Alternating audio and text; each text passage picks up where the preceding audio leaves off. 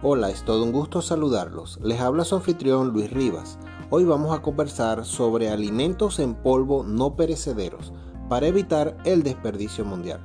Según la Organización de Naciones Unidas para la Alimentación y la Agricultura, FAO, a nivel mundial se desperdician más de un tercio del total de los alimentos que producimos, mientras las necesidades alimentarias de muchos grupos de población siguen en aumento.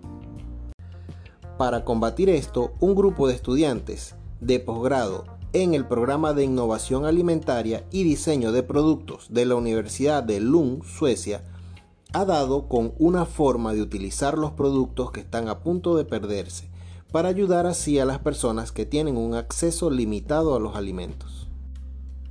Según el Smithsonian, el mayor museo y complejo investigador del mundo, al hallazgo le han llamado FOPO Food Power o en español FOPO polvo de alimentos. Es exactamente lo que parece, frutas y verduras secas convertidas en un polvo no perecedero que puede ser utilizada en las ayudas solidarias que se llevan a cabo a nivel mundial, después de desastres naturales, o ser distribuidos en zonas de bajos recursos donde los alimentos frescos y las necesidades de sistemas de refrigeración para conservarlos son difíciles de conseguir.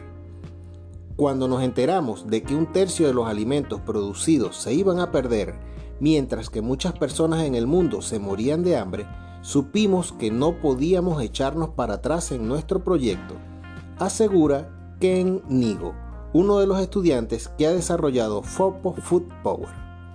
Ken Nigo afirma también que no están produciendo ningún tipo de comida revolucionaria, los alimentos en polvo han estado presentes desde el principio de la dieta de los astronautas, sino que están repensando los canales de desperdicio y la distribución.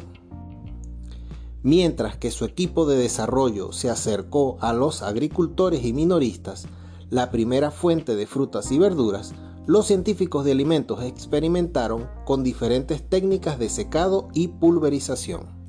Soy su chef, Luis Rivas y será hasta el próximo encuentro.